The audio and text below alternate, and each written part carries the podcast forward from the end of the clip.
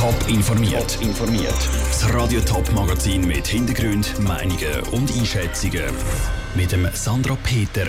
Was die Olma dagegen machen kann, dass immer weniger Besucher auf St. Gallen kommen und was der Zürcher Kantonsrat machen will, dass Pendlerströme besser aneinander vorbeikommen, das sind Themen im Top informiert. Das digitale Zeitalter macht der Schweizer Messe schon lange zu arbeiten. Kunden gehen nicht mehr messen, sondern kaufen ihre Produkte online. Der Trend hat der St. Galler Landwirtschaftsmesse Olma lang nicht können anhaben, bis in diesem Jahr. Es sind so wenig Leute wie seit 40 Jahren nicht mehr an die Olma gegangen. Was kann die Olma machen, dass die Zuschauer nicht noch weniger werden? Raphael Wallimann. 350.000 Leute sind dieses Jahr aufs Olmo-Messegelände St. Gallen gegangen. Das sind 15.000 Leute weniger als im letzten Jahr und so wenig wie seit etwa 40 Jahren nicht mehr.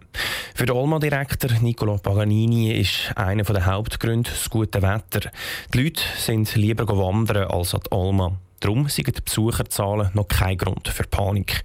Trotzdem ist es wichtig, dass sich die Olma immer weiterentwickelt, meint Niccolo Paganini. Ich glaube, wir müssen einfach schauen, dass wir weiterhin den Erlebnischarakter behalten können. Es lange nicht eine Warenmesse sein, sondern es ist wichtig, was passiert in der Arena, was haben wir für Sonderschauen, was kann man für ein Erlebnis haben, wo eben der Olma-Besuch von einem Besuch in einem Einkaufszentrum unterscheidet. Ein Erlebnis für alle Besucher muss es also sein. Das findet auch der Marketing-Experte Hans-Willi Brockes. Für ihn sind vor allem die Aussteller ein Problem. Die würden ihre Produkte so wie im Laden präsentieren und das sei nicht mehr zeitgemäß. Man muss sich einfach vorstellen, dass der Gast oder Kunde heute die Dinge probieren will, dass man daraus eine Show rausmacht, lässt sich durch Wettbewerbe natürlich sehr leicht machen. Man muss es inszenieren und dann wird selbst das Rasenmähen zum Erlebnis.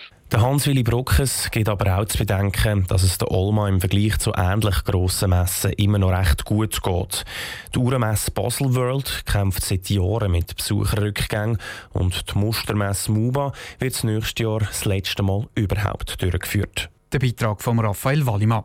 Die Organisatoren von der Olma sagen auf Anfrage, dass das Konzept für die Messe jedes Jahr überdenkt wird. Was es aufs nächste Jahr Neues gibt, wird aber noch nicht verraten. Wo soll der Kanton Zürich wachsen? Wo soll es neue Büros, wo neue Wohnungen und wo neue Parks geben? All das regelt der kantonale Richtplan. Der Richtplan hat der Kantonsrat heute fertig diskutiert.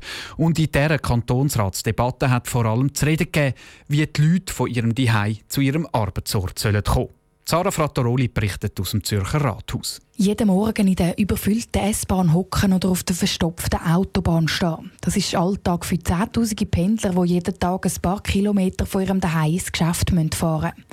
Der Richtplan vom Kanton Zürich wird unter anderem, dass diese Menschenströme besser aneinander vorbei mögen. Für das ist es vor allem wichtig, dass Arbeitsplätze dort entstehen, wo die Leute auch wohnen, hat Barbara Schaffner von der GLP im Rat betont. Eine gute Durchmischung von Wohnen und Arbeiten, respektive kurze Distanzen dazwischen, sind aber ein Kernanliegen von grünliberaler Raumplanung.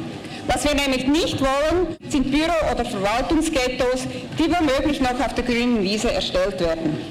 Darum haben die Linksgrünen im Kantonsrat dafür gekämpft, dass neue Bürogebäude dort gebaut werden, wo auch gewohnt wird. Der bürgerlichen Mehrheit vom Kantonsrat ist das zu weit gegangen. Das würde das Gewerbe gerade versticken, ist der CVP-Kantonsrat Josef Wiederkehr überzeugt. KMU und das Gewerbe sind jedoch auf flexible Arbeitsplatzgebiete angewiesen, um zukünftigen Entwicklungen gerecht werden zu können. Für die CVP-Fraktion ist es überdies wichtig, dass die Erschließungsanforderungen der Entstehung von Arbeitsplätzen nicht im Wege stehen. Die Bürgerlichen haben sich bei diesem Punkt am Schluss durchgesetzt.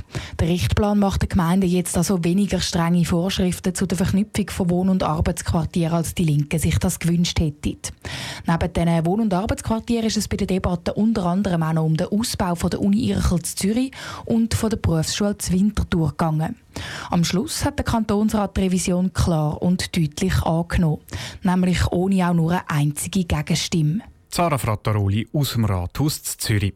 Für Kopfschütteln hat in der Kantonsratsdebatte aber noch gesorgt, dass die so lang gegangen ist. Der Kantonsrat hat nämlich schon vor der Herbstferien damit angefangen. Das Dossier zu den Änderungen vom Richtplan ist sage und schreibe 120 Seiten lang.